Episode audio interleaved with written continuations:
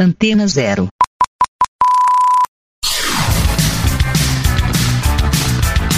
Começa agora na Antena Zero. Let's Go Skate Radio.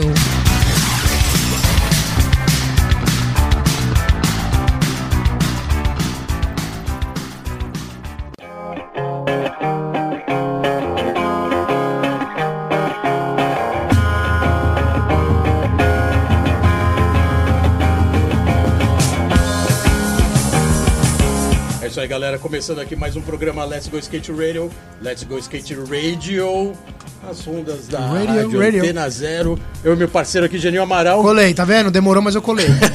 Muito trabalho, galera. Vocês viram que rolou vários campeonatos aqui, aí. Genil Agora... Amaral. Mas o próximo é Street League, hein? Street League em Chicago, daqui quatro semanas é nóis. Agora que todo mundo saiu da Globo, É, agora só tá eu lá, mano.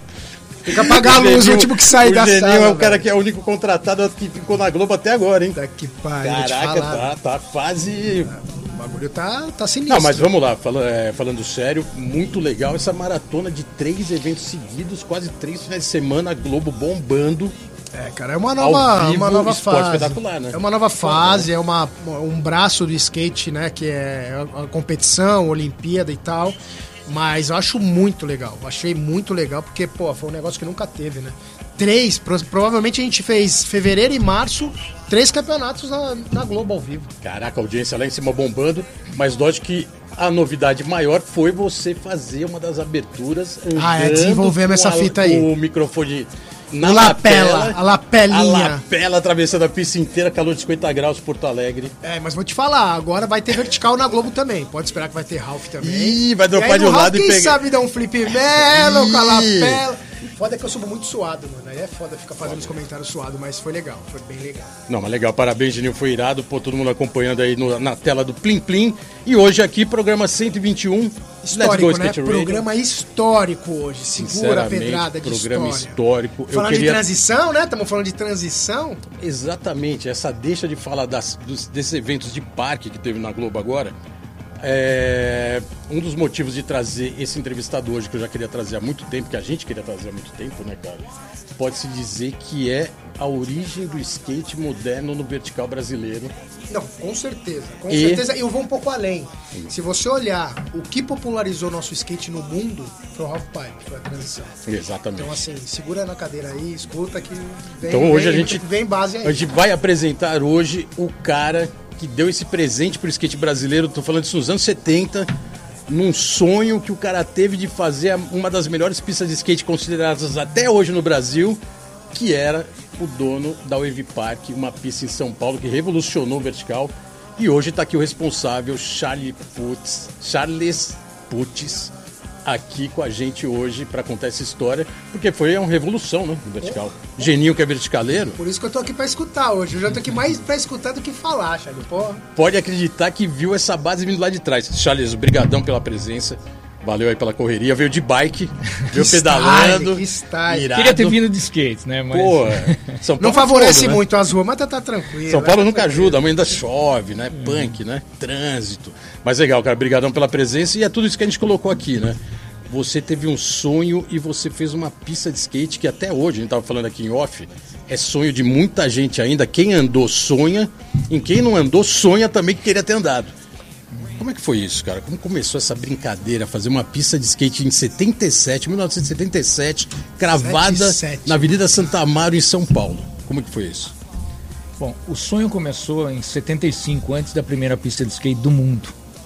E foi quando na Califórnia começaram a andar em banks, que eram ditches, eh, lugares que estavam vazios porque tinha secado, faltava água, e eram eh, banks, e eles andavam nos banks, e eu andava em skate de rua.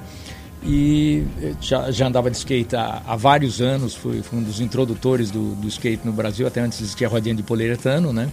Mas é, aí eu imaginava, puxa, eu, eu queria fazer um, um desses negócios que fosse uma descida grande, uma rua com as paredes levantadas para a gente ir subindo e descendo nas bordas de um lado para outro e chegaria lá no fim.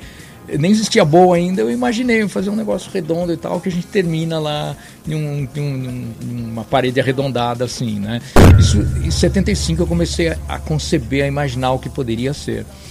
É, e aí em 76 surgiu a primeira pista de skate do mundo, Carlsbad. E logo que eu ouvi falar e vi alguma coisa a respeito e tal, falei, nossa, que incrível tal. E final de 76 eu fui para Califórnia, fui ver o que, que tinha de pista de skate lá, imaginando de voltar para o Brasil e, e, fazer alguma coisa parecida. Bom, é, voltei em janeiro de 77, tendo visitado tudo que existia de pista na Califórnia até então. Ainda não existia nenhuma pista de skate com vertical no mundo, mas já tinha vertical em piscina a essa altura. E aí eu falei, meu, eu vou ligar as duas coisas. A piscina tem uma transição muito rápida, muito difícil, eram muito pequenas, muito apertadinhas, e as pistas eram mais largas, mais arredondadas e tal. Eu vou fazer uma pista, mas que termina num vertical. vou, vou combinar a piscina com, com a pista. E, assim, foi uma loucura, porque eu tinha só 16 anos de idade, era um sonho de um garoto mas eu voltei determinado, meu pai me deu muito apoio e eu saí para procurar um terreno, um lugar e para procurar patrocinador e quem ajudasse e tal. E desenhei um, um sonho maluco e fui atrás dele. Cara, mas é, vamos lá. Curiosidades. Porque, cara, a gente tá falando de, dos anos 70. Assim, sempre que se fala dos anos 70, eu que sou de 66, é, a gente fala de um período que os anos 70 no Brasil era um período muito difícil, tudo, né? Ditadura, é, não era um mercado aberto, então tinha uma certa dificuldade tudo que chegava no Brasil. E você, com 16 anos, você já tinha esse. Você acha que já era um, um tino empreendedor que você tinha, assim? Porque não é qualquer um, qualquer um que chegava naquela época e falava, pai, eu vou fazer uma pista de skate num terreno não sei quantos mil metros quadrados. Era muito difícil. Eu tinha, eu tinha um tino empreendedor, sim, mas eu tive também muito apoio do meu pai e de um primo meu, Sérgio Laganá, foi meu sócio na Wave Park e a gente trabalhou juntos é, para construir a pista. O, o, Sérgio também tem bastante mérito aí de, de, de, de ter participado disso, mas é, é, assim, antes disso eu já, já alugava som e luzes para festa e tal, quer dizer, Boa. eu já, já era meio empreendedor, né? E, e eu entendia que para dar certo um negócio, uma pista de skate, tinha que ser um empreendimento, né? a gente ia cobrar para as pessoas entrarem, tinha que ter mais coisas. Por exemplo, eu já tinha começado a fabricar as primeiras rodinhas de poliuretano no Brasil. Porque por coincidência... Rodas que por acaso já chamava Wave Park na época? No começo, antes da Wave, não. Não. Tinha outro, não, ou não tinha nome? Ela, ela é, é, tinha só... Não tinha o nome da marca, tinha o nome da roda. Tá. Então tinha a roda número 3, a roda número 5, a roda número 7. Irado. Isso foram as primeiras rodinhas de poliuretano no Brasil, em 75 ainda. Isso é porque meu pai eh, tinha família, tinha uma fábrica de artefatos de borracha, tinha um departamento de poliuretano. Eu tinha um primo mais velho que trabalhava nesse departamento de poliuretano. Ah, tudo se encaixando, e, As coisas se encaixando, que pois é. demais. é. E na gringa já tinha roda de poliuretano? Já tinha, tinha acabado né? de surgir. Era surgindo, novidade. Né? Uhum. Era novidade. Ela foi inventada acho que em 73, mas comercialmente começou a ficar mais comum em 74, fim tá. de 74, se popularizou bastante em 75 e foi logo no final de 75 que eu comecei a fabricar as primeiras rodinhas, escala artesanal praticamente, escala pequena. Em seguida vieram outros fabricantes maiores, em escala maior e tal. Mas eh, aí, já com essas rodinhas, eu saía, tentava vender e tal. E, e então, já começando a empreender com o skate ainda antes da Wave, né? E fui para Califórnia já com a ideia de, de, de, voltar e fazer uma pista. Pode-se dizer que o Charlie Puth, se fosse na geração atual, você seria um Aaron Musk do skate. Tudo um pé na frente, assim, né? Sempre com a visão na frente. Uma visão na frente, né, cara? Irado isso, né? Porque, volto a repetir, era uma época realmente muito difícil você falar, ah, vou dar um passo maior que a perna, porque o Brasil, se olhava para o lado, não tinha nem, nem condicionamento, né? De você aperfeiçoar a área que você estava, né? Era uma coisa muito lenta. E você já estava vendo poliuretano, concreto, já estava vendo um universo maluco aí, né? De construção, de obra, de desenvolvimento. É, para você ter uma ideia, o, o, o arquiteto é, que assinar o projeto para dar entrada na prefeitura, ele se recusou a assinar aquele projeto. Por quê? E ele falou, cara, o que, que é isso? Isso daí vai morrer um monte de gente, aí eu vou ser processado. Tanto que o projeto oficial aprovado na prefeitura é outro. Ele fez um projeto completamente diferente para provar na prefeitura. E... Mas é, tinha alvará, isso tinha, né? Deveria ter. Tinha, tinha, tinha já precisava todas essas coisas e tal. Uhum. E, e, e, como que eles entendiam o que era uma pista então, de skate? Essa, essa, essa pergunta é, é muito boa, porque, olha, o, o, o, empreiteiro, o mestre de obras, os peões que foram construir a, a, a pista, eu trouxe algumas fotos da, da Califórnia, mostrava as fotos e tal, e, e, o desenho, 16 anos tal, eu fiz um projeto de arquitetura tal, desenho da pista, não, não existia CAD, computador, etc. Nada, tudo feito à mão e tal. Os caras olhavam aquilo e pensavam, esse garoto não sabe o que está falando. Imagina, você vai fazer uma parede de mais de 4 metros de altura, mais de 90 graus e tal. Ele está viajando, esse menino, né? E aí eu, eu tive que montar uma maquete de argila para mostrar como que era e falar, não, sei desenhar assim, é isso aqui que eu desenhei. E eu falei, pô, mas vocês não vão conseguir andar nisso. A gente chegou a fazer uma rampinha de madeira e tal, mostrar, ó, como é que dá para subir, para descer. E lá. Fez todo então uma para eu conseguir convencer o arquiteto, o arquiteto e, conven e, convencer. Mas ele acabou assinando outra coisa, mas para convencer o empreiteiro de construir. O cara não queria construir aquilo.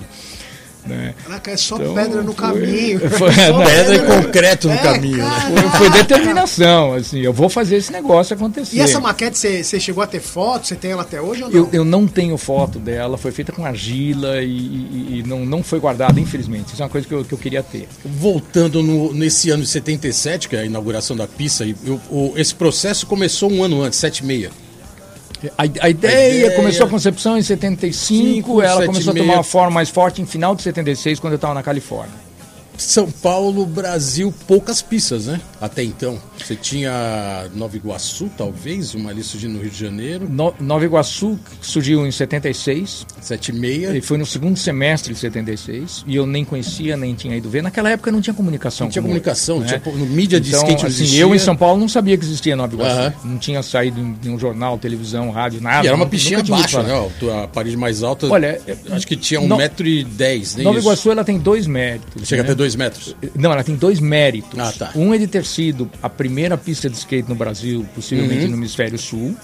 A outra é de que, se eu entendo, ela ainda existe até hoje. Existe até né? hoje. Então são dois méritos. Agora, desmérito é que mal dá para chamar aquilo de pista. É, não, era um reservatório ali com as transições, mas... Foi é... essa treta que tem com a pista de Alphaville? Qual que é a primeira? É, aí, tem, aí, che Rio, é, ah, aí, chega a história de Alphaville, ah, que foi muito próxima da construção da Wave Park, né? É. E é. pista de Alphaville dentro de um clube particular, Alphaville, tênis clube de Alphaville e tal. E uma pista que era um enorme banks de asfalto, né? Isso. Um bolsão lá no fundo, mas um bolsão lento e tal. É, tem Outra muito, concepção, né? Tem muita polêmica de quando o Alphaville foi construído, né? Porque foi inaugurado só em 77. Uhum. É, em 76, é, eu até conhecia gente de, de Alphaville, o, o, meu pai conhecia o, o Takaoka que construiu, etc e tal. E no entanto, eu tinha ouvido falar em 76 que ele pretendia fazer uma pista. Quando eu fui para Califórnia, eu acredito que não tinha pista ainda em 76. é boa. Quando, quando eu voltei é, em janeiro de 77 também não. Primeira vez que eu apareci por lá, é, acho que foi março de 77 e tinha o asfalto estava novinho, novinho, disseram que tinha acabado de ficar pronta. Uhum. Então na minha visão, a Alphaville é de 77 também, poucos meses antes da Wave. A Alphaville ficou pronta quando a gente estava começando a construir a Wave. E, então é mais antiga que a Wave, sim, mas eu entendo que a Alphaville é, não é tão antiga quanto, uh, quanto Nova Iguaçu e eu entendo que ela não é de 76. Agora tem gente que, que tem foto andando de skate em 76. Bom, até aí, na minha cabeça, eu comecei a andar de skate em 1970. Boa. Aí de repente eu encontrei um jornal de 1976 que fala que eu ando de skate há 5 anos. Com 76 menos 5 dá 71. Eu achava que eu tinha começado a andar em 70. Então, a gente era moleque e tal, as pessoas fazem confusão com, e com também ano, com idade é, e tal, exatamente, né? Não, não tem jeito também. Como... Não tinha muita informação na época, como é, você guardar ou como você. E não, não tem, não tem registro, não tem documentação. Isso é uma coisa que é uma pena, porque, assim, filmar era proibitivamente caro. Fotografar era muito caro. Você tem uma ideia, uma foto colorida além de sair caríssimo, demorava muito, porque ela era mandada para o exterior para ser revelada. Não se revelava fotografia colorida no Brasil. No Brasil era só branco e preto. E era caro, mesmo branco e preto era caro. Máquina fotográfica era caríssima. E, então, é, é tem, tem pouco história, registro. Né? O acesso, é o acesso era muito restrito, né? Era tudo, é o que você eu, falou, eu né? digo que, que os anos 70 são a pré-história do skate. Por isso que eu falo que os anos 70 era um período muito maluco e muito cru, né? O Brasil era muito cru, né? Até uhum. voltando a só para frisar mais esse empreendedorismo, né? De uhum. ter essa visão de fazer tudo isso que você está contando aqui com essa visão que você acabou de colocar. Não tinha uhum. câmera, não tinha. Não tinha nada, né, cara? Um negócio foto, maluco. Não, as, as pistas difícil, que eu visitei né? nos Estados Unidos eram todas proibidas de tirar fotografia. Então, eu, eu, não tinha nem as fotos. É, na verdade, tem foto que. Meu pai foi me encontrar depois lá. Eu fui, com 16 anos, eu sozinho rodando pela Califórnia. Aí meu pai foi me encontrar lá depois. E aí ele tirou foto por detrás de uma grade do lado de fora da pista, porque não podia entrar na pista. Com, com, com, Tinha algum motivo assim? Ou é. era. Americano é cheio de regras, né? mas era algum motivo é, ó, documentar o quê, né? Olha, eu, eu, eu acho que, que eram dois motivos e que acabaram sendo mais ou menos os dois motivos porque era proibido tirar foto na Wave. É, um é que tinha patrocinador, o patrocinador queria exclusividade, só ele podia tirar foto. E o outro, no começo, quando eu tive na Califórnia naquela época, era para não copiarem. Hum, tá.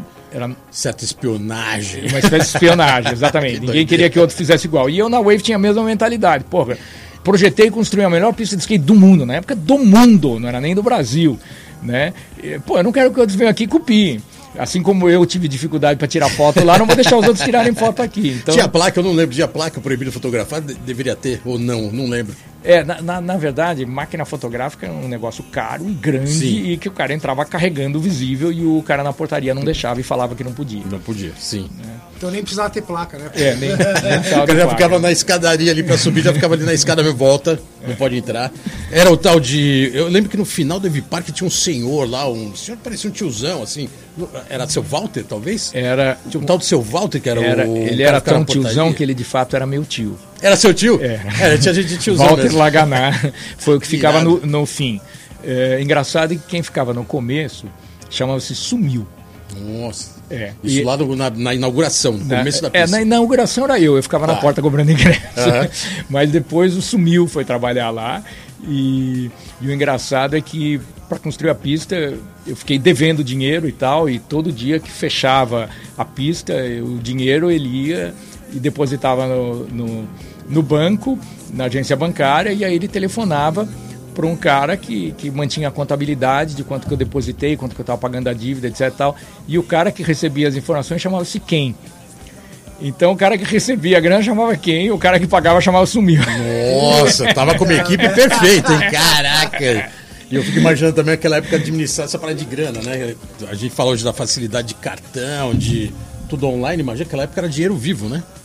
Um chequinho, talvez? Pagava... não apenas era só dinheiro Era vivo. só dinheiro, não tinha nem cheque, né? Não, não tinha, era só dinheiro vivo. Não só era só dinheiro vivo, como no banco, para você ter uma ideia, na agência bancária tinham cartões, fichas em papel com os dados do cliente, número da conta, e quando você depositava ou retirava, o cara pegava um pedaço de papel e anotava num pedaço Nossa, de papel. Nossa, era muito pré-histórico. Aquele papel ia. Bancária. Ó, o Geninho que é do banco, trabalha com o Bradesco, Aquele papel tá ia à noite para um Ainda centro. Bem que não era de daquela época.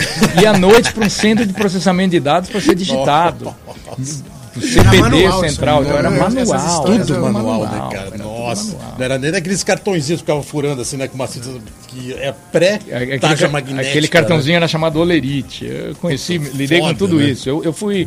Eu fui precoce não só no skate, eu fui precoce em outras coisas, né? Então, em computação também. Eu era moleque ainda, eu dava aula de computação. Acabei. É, por causa. Isso é uma história interessante. Por causa da Wave Park, que eu me endividei, é, eu peguei dinheiro emprestado e aí eu comecei a entender como é que funcionava o mercado financeiro, como é que funcionava o juros é, Quando você fala peguei dinheiro emprestado, era você fazendo essa, toda essa correria de banco ou tinha auxílio sempre da sua família, do seu pai? Peraí, deixa, eu vou lá, filhão, pode deixar que eu abra a conta para você. Tinha isso? Era você ali na linha de frente falando com o gerente. Aí, seu gerente. Era, era, um misto eu e meu pai. Precisava de aval do meu pai, senão eles não iam Tinha prestar dinheiro dele. pro, boa, pro moleque, boa, né? Boa. Mas eu, eu tava lá encabeçando e tal. E aí eu ficava calculando, pô, peraí, eu, eu paguei, paguei, paguei, paguei, estou devendo mais do que, do que eu peguei emprestado. Como é que funciona isso? e é porque o quanto eu pagava era menos do que os juros sobre a dívida. Então, se eu não paguei os juros inteiro, a parte dos juros que eu não paguei se incorporava à dívida e a dívida crescia. E assim eu comecei a pensar e analisar como é que as coisas funcionavam e comecei a entender como é que funcionava o mercado financeiro e como é que funcionava a matemática financeira. E meu pai me deu um presente que mudou a minha vida. Ele me deu uma das primeiras calculadoras financeiras que existia. Isso- fala da HP12C. Pois é, isso foi antes de existir HP 12C que Era meu pai Texas, me deu. não? Não, não, era HP 37 primeiro, depois HP 38. Ah, já era HP, caraca. Já era HP. Bom, já tem coleção Fiz dessa seis anos de economia, né? Quando, quando eu entrei na faculdade, na GV, eu me vi ensinando os professores como usar a calculadora. E eu me vi dando aula para os professores. O resultado é que acabei me tornando o professor mais novo que a faculdade já teve. Que irado, velho. E não estava nem formado, estava começando a dar aula já na GV. E, Que legal isso, é que legal, isso porque- foi o skate que, que provocou Não, isso. Porque É, eu lembro irado. quando eu, come, eu entrei na faculdade com 17 para fazer economia e aí é onde começou a história da a HP12C tinha gente dando dava curso. Não, eu fui eu fui instrutor da- Ele falando eu- agora a minha cabeça aqui, ó, só que eu já tô falando dos anos Eu, 90. eu né? fui instrutor, cara, eu fui instrutor da né? HP antes de me tornar professor da GV. A maneira como eu me tornei instrutor da, da, da HP foi engraçada, porque é o seguinte, surgiu um problema que a maquininha não conseguia resolver. E aí o pessoal da HP foi perguntar na GV para os professores. Eu falaram, olha, a gente não sabe, mas tem um aluno aqui que sabe tudo de, de calculador. E passaram para mim para ajudar a resolver o problema. E eu consegui resolver o problema. Aí, na hora de contratar instrutor lá, falaram assim, Pô, vamos, vamos, vamos, vamos então ver, você vai ser entrevistado pelo cara que mais entende de HP no Brasil. E aí eu virei e falei assim, isso não é possível. Caraca, que É, irado, hein? eu falei assim, porque eu não vou me entrevistar. Aí os caras falaram, "Que esse moleque, o que, que ele tá pensando? Eu falei, é, quer ver? Eu vou responder tudo o que ele me perguntar e no final ainda vou perguntar uma coisa pra ele que ele não vai saber responder, eu vou ensinar. E aí eu humilhei o cara, né? Porque o cara me fez perguntas e eu falei, não, não precisa da maquininha não. Faz o seguinte, não me mostra a máquina, eu vou te dizer. Você vai lá na segunda fileira, quinta tecla, aperta ela. Agora, sem olhar para a máquina, eu conhecia o teclado de core, eu falava que botões ele precisava apertar, e aí eu falava, e o resultado deu tanto, né? Como era uma conta que eu já sabia o resultado, eu fui falei o resultado sem ver a máquina. Humilhei o cara. E aí depois ensinei para ele algo que ele não conhecia sobre a máquina. Agora, o que me levou a tudo isso foi de eu ter me endividado para construir a Wave Park. Quer dizer, Graças ao skate, ao Skate amor ao skate. Autodidata ao máximo, né? Nossa, é isso que eu ia falar agora, impressionante. Porque, Total cara, lem- autodidata. lembrei na hora, a HP12C era uma treta. Você chegou a pegar esse calculador? Pô, eu tenho, eu tenho com o meu nome atrás, era caro Pô, essa, essa, essa porra, calculadora mano. era desde essa época que durou até hoje. Eu tenho ela até hoje. Eu tenho ela eu, eu tenho a minha. Eu não trouxe a minha, mas eu tenho ela ainda toda desgastada, desbotada hein? e ainda aquela capinha funciona. toda fudida, Isso. né, mano? Agora, Isso, eu não isso uso. prova que algumas coisas da antiga ainda servem pra alguma coisa. Eu não uso a original, mas eu tenho uma réplica aqui. Ah, que a réplica. É, você tava pensando nessa. Tinha E é- Texas Instruments. já manda uns juros compostos aqui. E é com ela que eu faço manda- conta até hoje. Eu só, uns essa, eu só vi essa calculadora na mão do gerente do banco. Ele ficava lá teclando e falava assim: filha da puta, sabe fazer um monte de cálculo. Eu não sei nem que ele tá apertando. Aí você olhava a calculadora, tinha um Não, monte o de negócio é outro mundo. É outro mundo. Assim, Que três números diferentes e essa falava: Meu, o que esse cara tá fazendo nessa calculadora? Nunca imaginei, cara. Puta Irado, hein? pariu. Cara, e o. Todo esse empreendedorismo, novamente, né, usando até essa palavra, que é legal, né, cara? Acho que isso é, é um, é um dos motivos de você ter feito a pista, que senão talvez você estivesse lá falando, ah, meu, eu vou ficar andando de skate e foda-se, né? Vou para os Estados Unidos e ando de skate lá, e quando eu voltar, ando aqui. Mas isso levou ao que a gente falou no começo do programa, levou a um estágio do skate, que na época só existia freestyle, e o início do vertical. Que era já o skate subindo nas paredes, virando uma outra linguagem que fascinou não só os skatistas, como fascinava todo mundo que não tinha nem noção que era skate, né? No- Nos anos 70, quer dizer, você viu os skatistas andando. A gente que andava de skate na Wave Park foi impressionado, né? Aquela galera andando skate, e eu falei isso até hoje, né? O skate fazendo aquele barulho, porque o skate fazia era, era diferente do freestyle, né? Então andava no verti- na- nas transições fazendo barulho e isso tudo impressionava. De 77 a 79, o skate teve uma puta evolução, né? Ele saiu daquele skatinho tradicional dos anos Foi. de 77, que era um quase um freestyle, né? O skate menor. Uhum. E de repente lá fora começou a virar 10 polegadas, com eixo largo. Começaram a vir os eixos largos, os shapes largos, Você as rodinhas toda essa maiores. evolução que não deixa de ser uma evolução que vai até os dias de hoje, né? O skate maior, equipamento voltado para o skate e saiu daquela joelheira de aquela joelheira e cotoveleira de vôlei, né? Isso, que era o que exatamente. tinha, né? De exatamente. E, e a, lu- a, a munhequeira não tinha, a luva que a gente usava era luva de lixeiro, de Luva raspa de lixeiro. que a Era, era primitivo, Agora, né? Tudo agora me fala totalmente só uma coisa que é, é difícil a gente falar de datas, mas quando o skate ficou mais largo, ficou mais. Lógico que deu mais estabilidade para andar nas transições, principalmente eu acho na Wave. Uhum. Mas assim, quanto tempo durou quando chegou esse skate maior até fechar a Wave? Porque eu imagino que a evolução, quando você pega um skate maior pra andar numa pista, né, su- super cabulosa, cara, a evolução do skate, ela... Bom, primeiro é o seguinte, os- os- as primeiras voltas que conseguiram chegar no vertical e fazer no eh, manobra no vertical já era com o skatinho. Ah, já era com o Já, pequenininho, já com o pe- com o pequenininho, em 77. Já tava quebrando as barreiras e Que eu ouvi com umas o histórias de Em 70 uma é, galera assim, né? É, é o Cal, Jun, Formiga, Jun, é, os, os cinco Wave Boys, que os cinco Wave Boys Bruno. eram o Jun, Formiga, o Bruno Brown, O Bruno. o, o Ralph, que, que também faleceu, o Bruno faleceu, o Ralph faleceu, e o Jofa. Os cinco Wave Boys e o Cal, os seis, já radicalizavam com skatinho.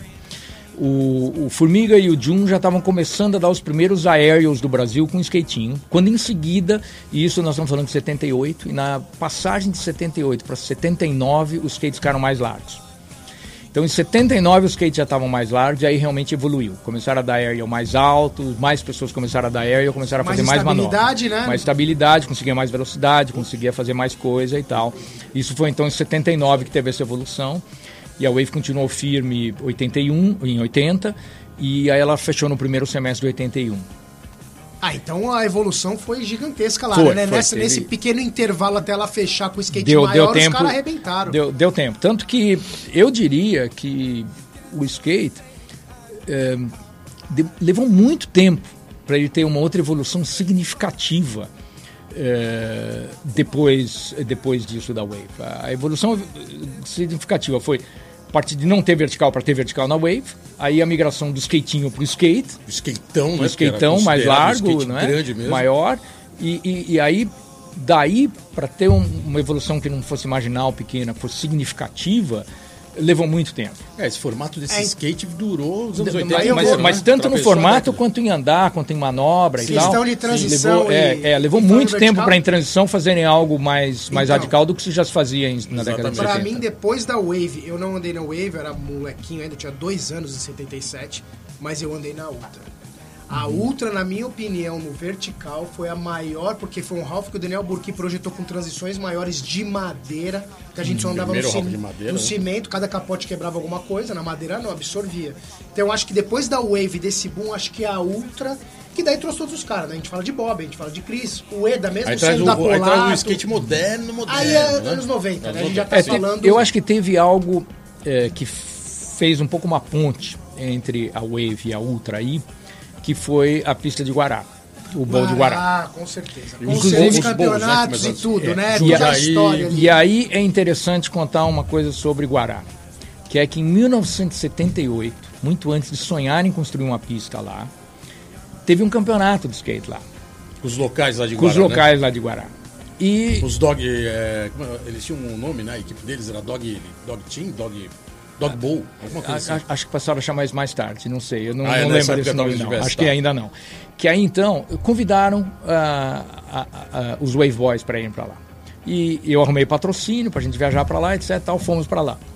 Chegamos lá no campeonato, os caras viram a gente treinando, se aquecendo e tal, perceberam que o nível era tão alto, que falaram assim, pô, nós chegamos em cinco, nós íamos pegar os cinco primeiros lugares, ia humilhados, ia ficar chato.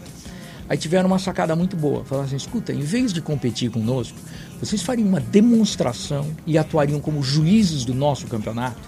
Falou, legal, boa ideia, topamos, fomos para lá para competir, mas tudo bem. O, o- skate não tinha, assim, tanto esse negócio de, de competição. Como até hoje, é, mudou um pouco, mas de certo modo não mudou. O skate ainda tem muito desse espírito de, pô, quando alguém vê um, um concorrente fazer uma puta manobra legal, o cara acha legal, o cara vibra junto. É isso que deu Não um parafuso na Olimpíada na cabeça de todo mundo que não entendia. Falou, como que você vai cumprimentar o cara que acabou de fazer uma liga e ganhou de você? E você tava com a medalha de ouro. Você fala, cara, porque eu tô feliz pelo que ele acertou, que eu sei a dificuldade. Tá Exatamente. Não, e essa, essa é uma coisa linda do skate, quer dizer, dá pra falar tanta coisa sobre isso do skate. Uma coisa, por exemplo, é o seguinte: a maior parte dos esportes, é, um time aqui, outro time ali, tem um vencedor e um perdedor. O skate, você pode sair para dar um rolê com as, as pessoas sem ter um vencedor e um perdedor, todo mundo se divertindo. O- Os times, você é, tem que começar todo mundo junto, terminar todo mundo junto. O skate não. O skate, você chega lá, quem vai chegando vai se juntando, vai andando, quem quer ir embora mais cedo vai embora mais cedo sem estragar o jogo, porque não é jogo, é diversão É o lifestyle do skate, né? né? É, um- é uma curtição o skate, né? Mas, mas então a, a gente é, fez uma demonstração E, e, e, quando eu digo a gente, vamos deixar uma coisa clara. Eu era o capitão da equipe dos Wave Boys, etc e tal. Que os Wave Boys e tinha o Wave Boss. Você era o Wave Boss. Pois é, mas eu, eu não competia. Eu, a última competição que eu participei foi em 76. Desde a Wave Park eu não competia. Eu, como dono da pista, selecionava quem eram os melhores e convidava para integrar a equipe. Eu Você era o capitão da manager, equipe. Que é hoje o team manager, né? Que uhum. também selecionava os caras da equipe. Isso. Tá. E como, como também eu entendia de skate, eu até para campeonatos e tal chegava a dar dicas: ó, oh, tua linha, você fizer assim, assado, Legal. etc. Então era um técnico também, um capitão de equipe, era um multi coisas, mas menos atleta. Eu não competia. Então, quando eu disse a gente, nós cinco teríamos pego o primeiro lugar, eram os cinco Wave Boys e, e, e eu junto. Então a gente pode falar que os Wave Boys criaram a demo. Porque, porra, na minha carreira aqui de skate eu fiz tanto isso, você colar num lugar, é fazer naquela... uma demo no campeonato amador e tal. Porra, é uma ideia bem louca, né? Sim, de os caras falar, pô, dá um rolê aí, e aí vocês julgam a gente, porra, achei louco. Mas aí foi, foi o pessoal de Guará que teve essa ideia, e a gente topou na hora, e foi um sucesso. E aí na demo, eles viram o, o, que, o que era possível fazer com skate, ficaram tão encantados. E, e aí era, inclusive, freestyle e uma rampinha. Uhum. E o que faziam na rampinha e tal, não sei o quê. Que isso foi a semente para construírem anos mais tarde a pista de Guará. A pista de Guará. E a pista de Guará teve um papel muito importante na década de 80, que então foi meio que um link entre a Wave e a Na verdade, acabou, e quando acabou a Wave Park, Guará veio na sequência e salvou, né? Salvou os remanescentes, né? Que não estavam Deixou a chama acesa ainda para Era uma pista né? aqui, uma Campo Grande, era tudo meio distante. Então, assim, o é, tinha, ficou tinha, bem no meio. Tinha né? São Bernardo, São né? Mas era importante. São Bernardo começando porque, também, Porque juntava, juntava o pessoal do Rio com o pessoal de São Paulo para fazer um. Tanto que teve o Webcat, né? Que hum. um nome, e né? nessa época não tinha o sul do país, Porto Alegre. Tinha. Curitiba. Tinha. O, o, Curitiba a gente não ouvia falar de nada, desconheço o que tinha. A comunicação naquela época era muito difícil, né? Mas Porto Alegre tinha a Swell Skate Park. A Swell. E teve, teve dois campeonatos na Swell. É... Vocês foram para lá? Nós fomos para lá, eu arrumava patrocínio, pagar passagem de, tudo, de né? avião para garotada e tal, tudo isso na década de 70. Era, era cara, difícil. Além de, além de visionário, o cara ainda patrocinava com grana a galera. Imagina a loucura. Não, Hoje em dia a galera não consegue fazer isso direito no skate, cara. Não, mano, já, eu já vi, já vi juiz aí viajando de busão, é. mano. Então, já vi skatista saindo da não, com dinheiro olha, no bolso. O, o primeiro campeonato em pista no Brasil foi em Florianópolis uma pista que assim é, é péssima, mas é linda e, e, foi fantástica por ser um campeonato em pista em Jurerê, Jurerê no clube Clube 12, acho que chama, né? É. A pista do Clube 12, né? Isso. Lançaram até um, lançaram um filme, né? Pouco Isso, tempo. é, me entrevistaram para esse filme também, foi. Uhum. E aí essa pista, nós fomos para lá de carro. É, caramba, eu não tinha 18 anos ainda. A gente arrumou um motorista para ir dirigindo, que eu não podia. A equipe, a equipe Boys era boa pra caramba. Pô, era tipo a Nike, tá Então, uma estrutura boa, hein? Não tinha que reclamar, Então, isso, isso daí foi no, no começo de 78. Legal. A pista ficou pronta. E logo que a pista ficou pronta, fizeram o campeonato lá. Nós fomos para lá. Chegamos lá, competimos e ganhamos tudo quanto é lugar. A gente ganhou primeiro, segundo, terceiro e quinto. Levaram o evento todo? Levei um evento todo. O único que, que, que, furou aí, que entrou no meio foi o Cal. É, e e por aí... Isso ele, por isso que ele é um Wave Boys que não é o Wave Boy. Sempre estava encabeçando bom, junto, né? E aí o que acontece? Eu chego de lá, na época um telefone fixo, lógico, né? Telefone longa distância, ligação cara, etc, para o patrocinador que era a Gladson que patrocinava a pista. É, ela patrocinava na época também o Nelson Piquet. Puta, pode crer. Que mais tarde virou corredor de Fórmula 1. Uhum. Ele corria pela Fórmula 3 na época. E ela patrocinava os Wave Boys, a Wave Park. Eu ligo pro cara e falo assim: Cara, pegamos tudo quanto é colocação. Fomos bem pra caramba. E ele virou assim: tinha imprensa para fazer cobertura? Eu falei: tinha, tinha imprensa. Vai sair na televisão local e vai sair em jornal local e vai sair até em revista nacional pô, parabéns, o que tal. Eu falei, pois é, e aí, que prêmio você dá pra gente? Ele virou e falou assim: compra passagem de avião pra garotada voltar de avião, que eu pago a passagem de avião. Pô, aí tu vai voltar aí do eu, jeito. A maioria foi a primeira vez que andou de avião na vida. Irado, o motorista voltou dirigindo o carro sozinho e a gente voltou de avião. E engraçado, o Formiga e o Jun, estavam, eram duas categorias, júnior e sênior, né? Cada um com, com um troféu de primeiro lugar. O troféu era um negócio enorme. O troféu era quase do tamanho do formiga. E, e eles carregando o troféu pra dentro do avião, entrando com aquele dentro do falando, avião. Quem são Foi- esses caras aí jogando futebol? Não, skatista. Hã? Que época legal demais. Era tudo, tudo criando as coisas, né? Porque não existia. Vocês foram criando tudo. Porra, muito legal, muito. Vocês foram criando e vocês foram também é, desbravando, né? Porque as coisas vinham acontecendo, né? É o que você falou. Ah, peraí, então vamos de motorista, voltou de avião. Era uma coisa não planejada que ia dando certo, né? Isso é Exatamente, louco. era uma coisa não O planejada. skate e- bombando. E, e- e na época era, era muito mais difícil. Por exemplo, a gente chegou lá, Exatamente. onde é que nós vamos ficar hospedado? Como é que nós vamos fazer? Onde é que é a pista? É, não- não existia maneira de você se informar. A gente saía na rua e perguntava onde é que ficava. E as pessoas Chegava não e conhecem, ia as pessoas não conheço. E a gente ia Isso se é virando, né, quebrando a cara? para encontrar onde é que ficava a pista para quando chegar lá e 71, tal. A primeira vez pra Alemanha, vamos lá no Mundial. Onde que é o hotel? Ah, se vira. E a gente ia achando os... bu- Mas era outra realidade, né? Não, Estamos falando dos anos foda, 90, né? foda, Anos foda. 70 era outra pegada, né? Você colocou essa história do, da equipe, a equipe chegou e dominou o evento. A- Era nítido. E isso por isso que a Wave Park tem um peso muito importante na história, porque era a melhor equipe em nível. Isso não era só porque andava bem na Wave Park, é porque em todos os campeonatos dominavam, né? Outros campeonatos. Campeonato de- muito de- evidente. né? Campeonato de pista, de rampa, de Exatamente. vertical, sim. E tinha a história que era muito legal, que hoje em dia já não tem muito glamour, mas chegou a ter durante os anos 80 um pouco, que era todo mundo uniformizado, né, cara? Era muito louco isso, né? Todo mundo tinha usar uniforme. Tem a foto histórica, né, de vocês, essa pista Jurerê, todo mundo de Wave Park, de amarelo e, acho que era amarelo, amarelo e vermelho, né? Era, era, era amarelo. Era essa camiseta daqui. Era essa Só que ela daí? era amarela em vez de laranja. Era essa Com camiseta. silk em preto. Com, com silk em preto. Do outro Amarela lado você tinha preto. uma, uma Costa Norte, que era outra equipe muito boa também, mais de freestyle, né? Porque era a modalidade da época. Toda uniformizada também. Aí você tinha a DM, que também todo mundo usava, todo mundo o mesmo E a uniforme. Prisma também, Isso toda era uma uniformizada. A Prisma tinha um uniforme Prisma. bonito. Essa linguagem uniformizada era um negócio muito da época, né? Era, era uma marca registrada da época do skate, né? Acho que no surf, por não ter muito uniforme, passava batido porque o cara só usa o calção. Mas no skate, era marca registrada, né? E vocês chegavam com o Wave Park e a galera já... Opa, a galera chegou. já via de longe, né? E era todo mundo usando uniforme. E a, a, gente tinha, a, a Wave tinha um capacete bonito, inclusive, também. é, que todos usavam o mesmo capacete. O capacete era, já era de skate? Já era... Era, era, era. Já era- já era de skate. É, é, Tá, eu, fabricado vim- andar de É, skate. porque na- Tá. nas pistas nos Estados Unidos era obrigatório usar capacete. Eu comprei um capacete lá, trouxe para o Brasil e, e arrumei um cara que fez um molde copiando e fabricamos também os primeiros capacetes de skate no Brasil. Eu queria, sabe um ponto que eu queria colocar agora? É, você falou que você é quase da idade de todo mundo que estava na equipe. Pouca idade mais velho, talvez de um de outro. Formiga era mais novo, né? É, eu, eu era. Os Wave Boys e que eu- realmente. é, eu era meses mais velho do que o, do que o segundo mais velho. Que era eu era o- alguns anos mais velho que o Formiga. O segundo mais velho era o Jun. De um mais velho. O. Assim, olhe- olhando de fora. O, o Bruno tinha perto da minha idade também. O Bruno Brown. Estamos falando aí de Bruno, Jun, Formiga, Jofa, Ralph e os agregados, como, ou como o Kautai, etc. Você pegou essa galera começando a andar de skate, mas aí com o passar do tempo eles começaram a virar os caras do skate. Como que era administrar você que era o Wave Boss e era o Team Manager?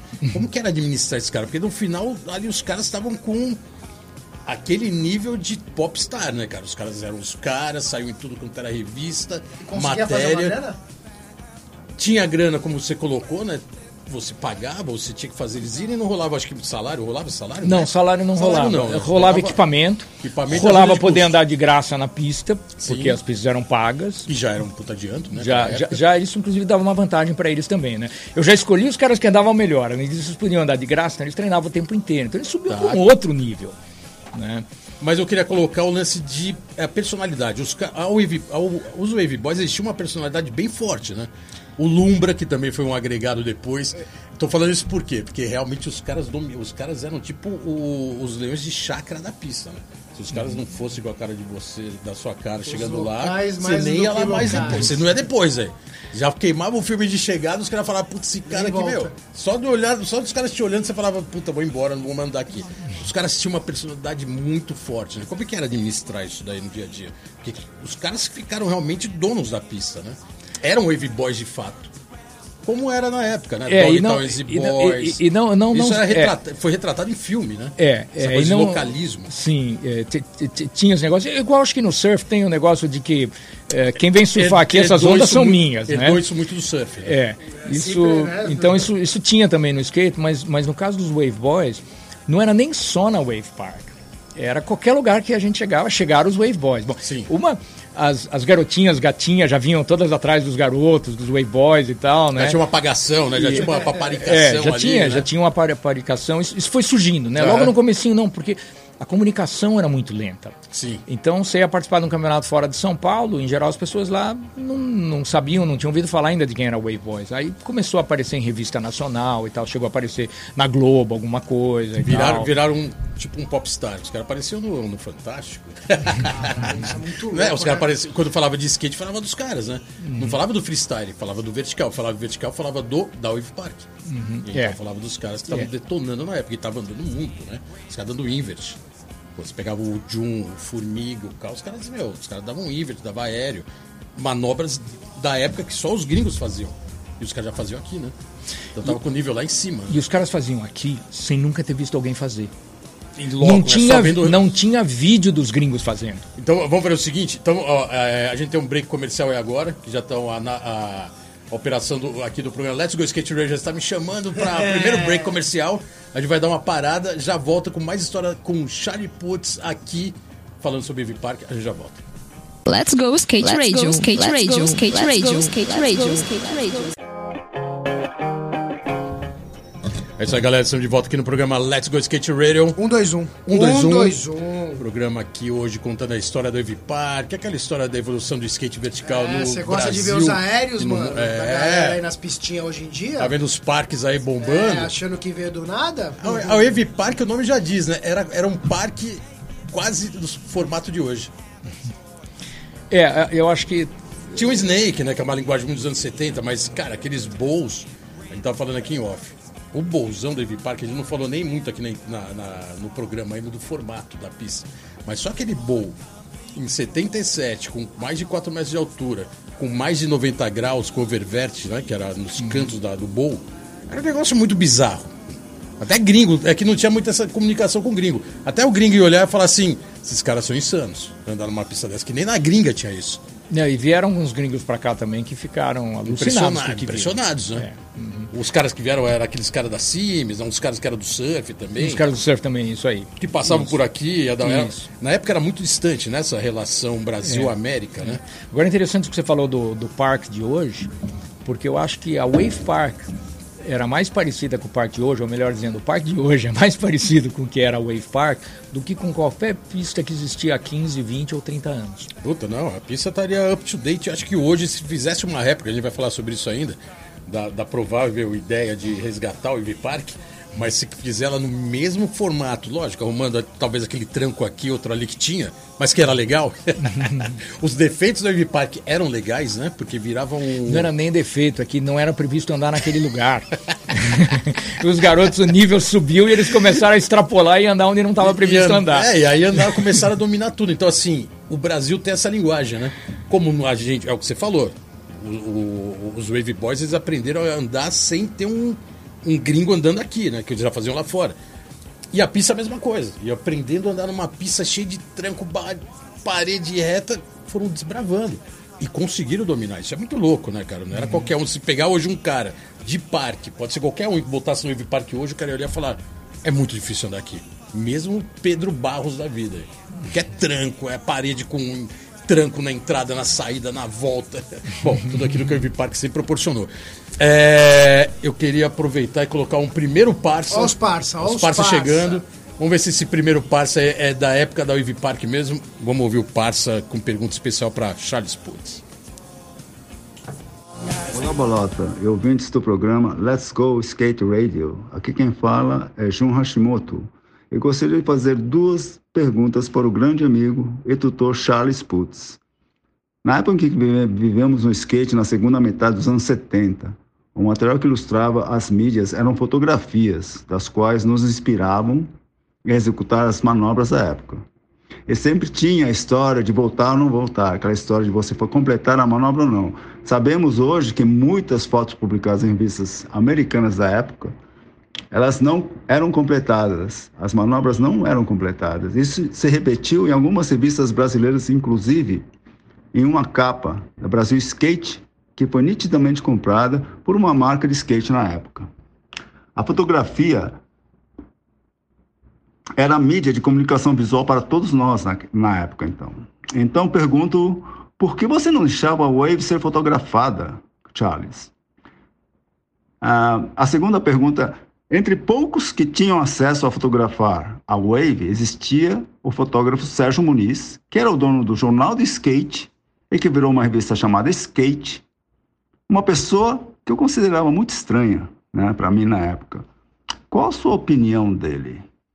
Se ele era pedófilo ou não? Let's go skate Let's radio, go, skate let's radio, go, skate let's radio, go, skate let's radio, go, skate radio.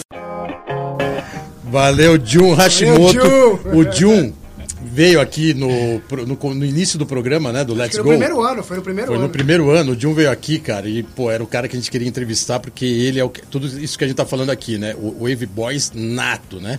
Wave Boys origem. Com certeza. Um dos melhores skatistas do Brasil, disparado. E outra, né? O cara foi dono da Stanley, o cara também tava muitos anos luz na frente, né? E isso que ele colocou agora é exatamente o que a gente tava falando, né? Dificuldade de foto, é, questionou né, as fotos em manobra que não se voltava em mídias específicas, mas isso também foi cobrado também nos anos 90, nos, nos anos 2000, publicar foto de manobra que o cara votou, né? Porque Né, saiu. Bolota? Né, saiu Bolota? é lógico, Né, isso aí a Bolota? gente, a gente fez revista durante 35 É, anos. tô ligado. Isso era uma exigência, assim, primordial. O cara tinha que voltar. Mas sabemos tinha que, que, voltar. capa que não voltou. Talvez na foto não, mas voltou depois. Por isso que depois ah, teve o mas vídeo. se na foto não voltou, não valeu, né, mano? Não, mas tá a foto. beleza, Mas por isso que os gringos Vamos fizeram. Mas os treta. gringos fizeram isso muito depois também. Mas os gringos se fodam, velho. Tô falando do Brasil. Por isso que velho. institucionalizaram o vídeo pós-session. Por quê? Porque Aí o cara sim. fotografou, talvez não tenha voltado naquele momento, mas o vídeo concretizou ele voltando. E aí, Por isso que a gente adorava Documentou. quando começou a ter um pouco mais de tecnologia, fazer sequência. É, a sim. sequência acabou, A sequência velho. não tinha como Você disfarçar. voltou, voltou, não tem ideia. E aí, tudo isso que ele colocou, obrigado, Dilma, aí pela colocação Dilma. perfeita.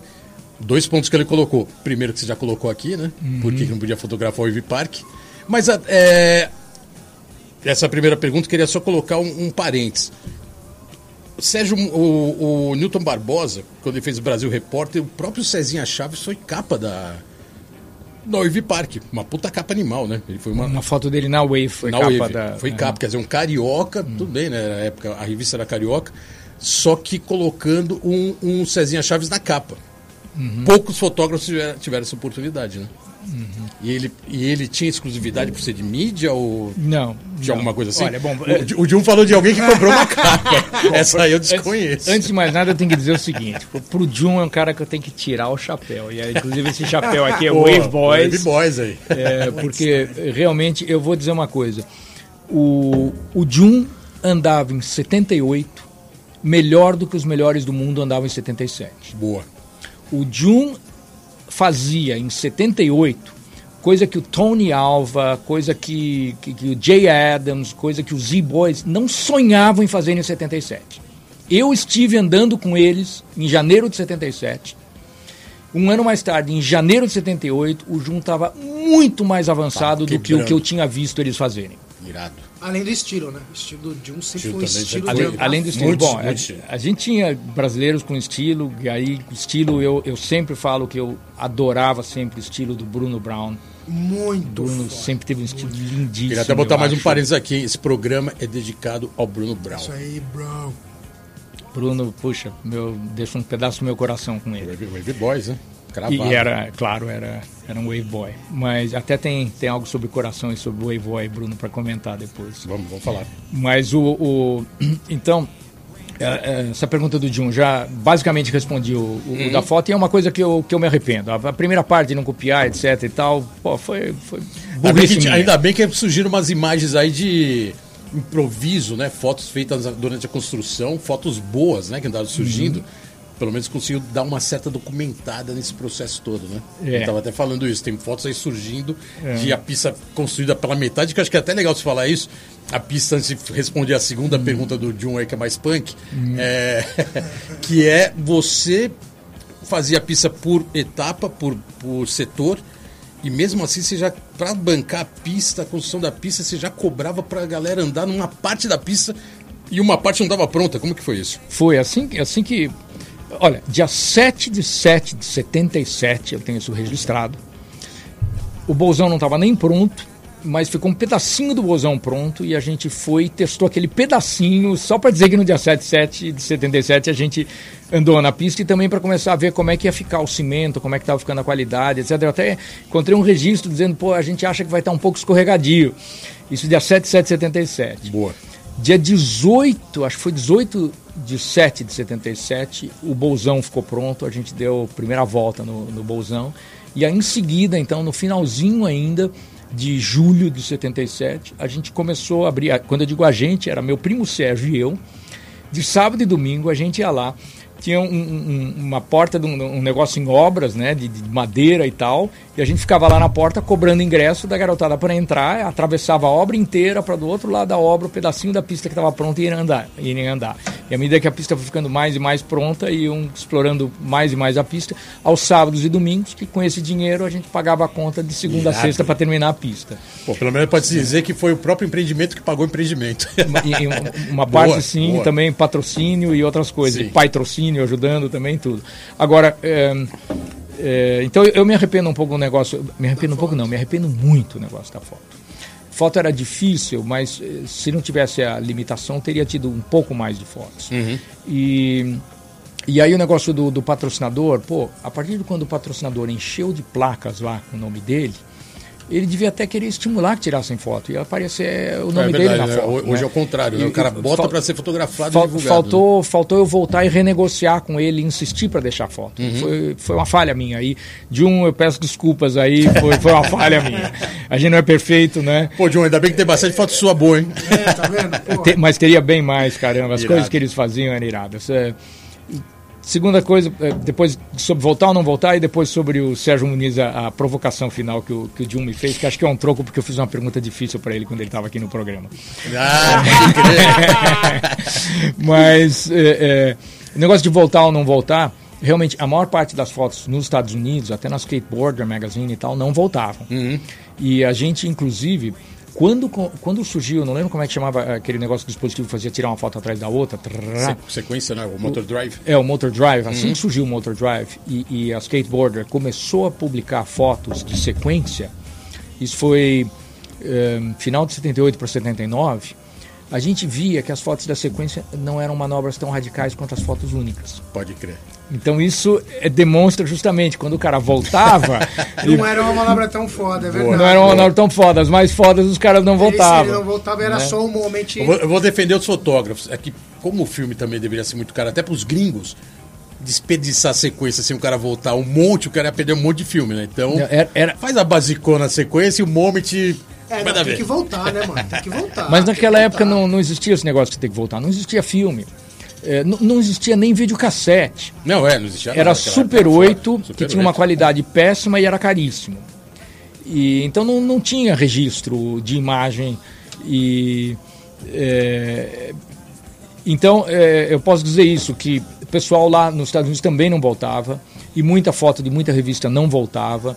É, essa capa da, da Brasil Skate aparecia claramente a propaganda de, de alguém que pagou pela capa e que, e que, sabe, eu acho o seguinte, que se eles tivessem posto uma notinha lá dentro, um disclaimer dizendo a capa foi patrocinada por fulano e tal, eh, teria ficado mais elegante e não teria tido problema, porque afinal de contas a revista precisa de dinheiro. Eu tô vendo, essa É. capa na época foi. Deu, deu um barulho, hein? pra mim que peguei a coisa de meio como leitor, assim, sem entender o mercado. É, foi- foi uma eu capa olhei e de- falei, pô, legal, né? Foi uma capa Agora de eu um... tô sabendo que na época. Foi uma capa de um aerial que alguém não voltou e o Jun, por exemplo, já voltava em aéreos mais radicais do que aquele. Né? Então não foi muito justa, digamos, e daí acho que a, a origem da, da, da pergunta dele muito, muito válida. O Jun já voltava, Tamo eh, junto, Jun, radicalizava mesmo. Quer falar do Sérgio Muniz, não? Eu, eu, eu, eu falo, é, é um tema, é um tema polêmico. Polêmico. É, era uma figura estranha. É, ele publicava fotos é, de garotos que não andavam bem e que tinha rumores de que ele tinha relações com esses garotos. E, ele, e eu... tinha, ele tinha acesso ao Ivy Park fotografar lá ou ele, ele era. Não, primeiro que ele era do Rio, raramente ele vinha para São é, Paulo. Era carioca. E aí, quando ele vinha para São Paulo, ele, ele veio é, na Wave Park, eu me recordo agora duas vezes só. Uma logo que tinha ficado, pouco depois de ter ficado inteiramente pronta, e nessa, inclusive, ele fez uma reportagem grande com meu primo Sérgio e eu na pista. Aliás, ele teve azar, ele veio para ficar pouco tempo e estava chovendo. Então ele fotografou a pista molhada sem ninguém andando. Puta, e tem foto lá do meu primo e eu na pista, e ele entrevistando a gente e tal. É, e depois ele veio mais uma ou duas vezes e é, a gente autorizou ele a entrar, tirar algumas fotos. É, patrocinador autorizou também. Ele não usava essas fotos para propaganda de outros e tal. É, agora ele publicava fotos não só da Wave, de outros lugares também, de alguns garotos que assim. É, ele passou, ele, não, deu, ele não, deu uma raspada lá no Ibirapuera também. É, e de uns garotos. a galera de freestyle, a galera ficava olhando para ele assim, Ih, esse cara aí, ele com o seu primo, o sobrinho Mickey, né? Que era o cara que andava de patim. Isso, pois é. Imagina. Então aí. É, exatamente. Então aí tinha, tinha histórias, rumores, que são rumores, a gente não sabe se é verdade ou não, e que é, se fossem com maiores de idade, é, de livre-arbítrio, da vontade própria de cada um, naquela época era muito mal visto, mas a verdade é que não teria problema nenhum.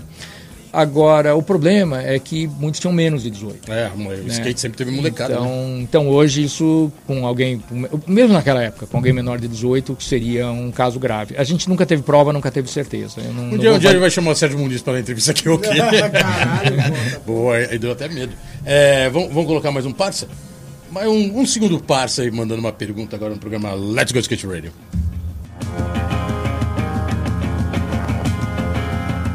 Fala, Charles. Fazer uma pergunta aqui diretamente do Rio de Janeiro. Cara, quando tu construiu o Wave Park, lá no comecinho, tu tinha noção do impacto que essa pista ia causar no skate brasileiro, cara? Eu só tenho que agradecer, né, cara? Que eu aprendi a andar de skate muito em transição na sua pista, fiz ótimas amizades ali com o pessoal do Wave Boys, né? Formiga, o John, o Kautai, o Ralph, uma galera toda ali, ficaram meus amigos. Mas, pô, cara, tu tem que admitir que que tu fez uma coisa muito, muito, muito além da, do planejado, né, cara? Você sabia desse impacto que ia acontecer? Ou foi sorte? Abraço! Let's go skate Let's radio, go, skate Let's radio, go, skate Let's radio, go, skate radio, skate radio. É isso aí, Cezinha Chaves, Cezinha. pô, obrigadão aí pela participação. Cezinha que teve aqui recentemente, Programa né? 100, velho. Programa, Programa 100, 100, especial, Cezinha Chaves. Pô, o cara é um mito no skate também. Foda. E até hoje aí batalhando sempre em prol do skate, né, cara? Pô, não tem nem palavras, né, pra, pra colocar a importância dele no skate. E nessa pergunta dele, é, hoje o skate é olímpico, né? Quer dizer, lá atrás, 77, falar que o skate poderia ser um esporte já era difícil. E para Olimpíadas, menos ainda. E olhando do jeito que o Cezinha colocou, você tem a mão nisso, né? Tem o pé nisso, tem a alma nisso dessa evolução, o skate trouxe medalha. No parque, em tudo. Então, assim, você imaginava o skate chegar a esse nível? Eu estou emocionado com a tua pergunta, porque. com o seu, é, é, que, não, que é, que é uma coisa. Eu, primeiro, puxa, vocês estão arrumando cada um para fazer pergunta para mim, caramba. Pô, esse é o Let's Go Skate Radio. Cezinha, caramba. Cara, o Cezinha é o único cara que eu conheço que anda de skate há mais tempo do que eu e dedicou a vida ao skate. O maior respeito pelo Cezinha. Dedicou a fantástico. vida e, e um pouco mais, né? É, e mais até, exatamente. Fantástico, Cezinha. Agora, é, para responder a pergunta, é, sim, Sim. Boa. Eu achava que isso ia mudar o skate não só no Brasil, mas no mundo. Irado.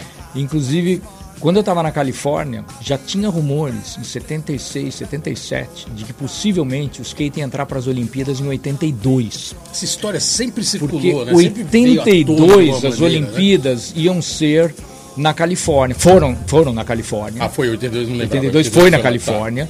E o, o país sede, a cidade sede, Los Angeles, pode introduzir novos esportes.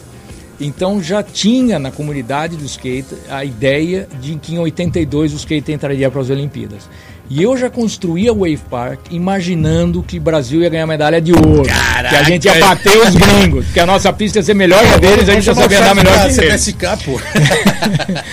Presidente para CBSK Charles, pô. Então eu, eu, eu, eu, eu já enxerguei isso. Irado. E infelizmente é, Los Angeles deixou passar a oportunidade, em parte porque o skate estava muito pouco desenvolvido no mundo. Não, não, tinha pistas, não tinha, não tinha regras, não, não tinha. E teve aquele crash, né, do final dos anos 70, que o skate praticamente morreu, né? No, tava numa evolução bombando, popular, de repente foi, ele deu, deu uma travada, foi meio substituído por Patim, caiu bastante, mas é, a, a, definição é a definição de qual de qual esporte vai integrar a Olimpíada seguinte, ela se dá até antes da queda do skate. Quando ela se dá, praticamente não tinha skate evoluído no mundo por aí. É, o que tinha da Wave Park, o pessoal lá da Califórnia nem sabia ainda. Eu não tinha voltado para lá. O Bruno, acho que foi um dos primeiros que foi para lá para contar e tal. Não tinha ido ainda. Então o mundo não sabia ainda do, do, que existia. E hoje a gente fica sabendo que já tinha alguma coisa é, incipiente ainda na Europa, em alguns países, no Japão também uhum. e tal. Mas não saía nas revistas internacionais, a gente não sabia. Sim. Né? Então era muito precoce. É, Mas então, eu já então, sonhava com isso. Não, parabéns, você teve esse, essa e aí, visão. E, e aí eu vou dizer, quando, quando eu vi o Brasil ganhando medalha nas Olimpíadas agora, e eu pensar que eu há 45 anos já vislumbrava isso acontecer. Tem uma mão sua nessa história eu, toda. Eu, isso, vou falar isso real. Tem, isso tem que, ter, tem que ser valorizado, não tem. Eu vou, falar, eu, eu, eu vou antes. Eu acho foda, eu também, porra, fiquei muito feliz, principalmente por ter sido o primeiro comentarista a fazer o skate na TV Exatamente, aberta, porra. Foi um privilégio pra Irado. mim, mal. Lógico que você que tá correndo, né? Mas a vida... Só que quando eu falo de transição e eu escutando a história de vocês aqui, tipo, a história do Charlie falando, é, eu senti na pele como um adolescente quando o Digo ganhou a Alemanha de vertical. Foi a primeira vez que um brasileiro ganhou o Mundial da Alemanha. E um pouco antes o Bob foi lá e ganhou o Canadá. Foi os dois caras no Ralph, foi a transição. Uhum. Eu saí de. Eu, eu comecei a andar no QG que era aquela pista tudo torta e tal. Com certeza o QG e aquelas pistas pra frente beberam de tudo que fizeram aqui atrás. Onde criaram, que nem você criou as transições. Então, assim, eu vou muito além, porque a história do Bob e do Digo, e vou até atrás, a do Ed em 89 de ter ficado em quarto na Alemanha. Tipo, cara, veio daí. A semente foi nascida aí. Sim, o termo se... foi, saiu daí. O termo semente é apropriado. Eu digo que eu plantei uma semente que outras pessoas souberam cuidar, tratar, irrigar, adubar para dar uma boa árvore com ótimos frutos. Que é eu o que acho que esse é, o, é o amor do skate. Né? O amor que a gente tem é o skate, de andar, hum, de hum. fazer as amizades. De... Só que eu, eu mesmo, eu sempre bebi muito dos gringos. A gente nos anos 90 era, né? Porque já tinha um pouco mais de formação, já era e a gente sempre lava os gringos. A partir do momento que um brasileiro ganha o campeonato e, tipo, você começa a conhecer toda aquela estrutura, você fala: caralho, a gente foi os primeiros. Fora os Estados Unidos. Tipo, você não tinha os caras fudidos do Japão, que nem tem hoje. Porra, os campeonatos que eu corri, eu nunca pedi pra um japonês, velho. Tipo, não tinha aquela cena. Então, assim, o Brasil sempre dominou, porque agora tá explicado. A história vem lá atrás, vem o Wave, vem transição. Porque foi aquilo que eu falei, o Wave Park tinha os pontos tão imperfeitos que era tão legal. Que faz os caras andar que fez todo mundo andar bem e todo mundo achava que era normal e os gringos iam chegar aqui e ia se dar mal. Então isso é ia muito demorar louco, pra se adaptar. Né? Isso é muito não, louco. É uma realidade do Brasil. Pedra portuguesa, no street. Por que você acha que o street também bomba no mundo? O skate brasileiro? Tem as dificuldades, né? Tem que andar onde não dá para andar, tem que andar em cima de pedra portuguesa. Todo, tudo isso, aí os gringos falam que, é, é, que água que o brasileiro bebe, né? Aquela frase, né? Antológica, né? Qual água que eles bebem lá? Não, não é a água, né, cara? É a dificuldade e sempre essa, essa postura de fazer o que gosta, custe o que custar, né? mas ser muito criativo. E criativo, Eu escutando a história agora da, da Wave, a criatividade é absurda. É um negócio que é. Porque assim, não é fácil você pegar e fazer um monte de transição Queria outra pergunta que eu quero fazer aqui também, que já daqui a pouco vai acabar, mas eu quero. A manutenção da Wave, como que era? A gente vê um monte de pista hoje de cimento que tem, eu ando em várias, Bom Retiro e tal. E você vê que a manutenção é, é bem complicada. Eu imagino para vocês naquela época, de ver uma transição afundando, ou de ver alguma.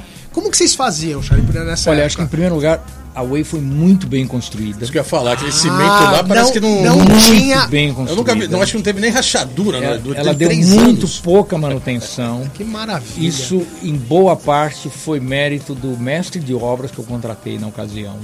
Foi, foi bastante sorte Cadê aí. esse cara aí pra chamar mas, pra, mas, é, te, mas teve a ver, mas teve a ver também com eu ter visto pista na Califórnia que era muito boa ter conseguido fotografar e registrar bem na minha cabeça, explicar o que eu queria, como é que tinha que ser. Para conseguir chegar no nível que chegou de qualidade, então. Que é. legal. Então, por exemplo, a terra embaixo foi tudo muito bem compactada.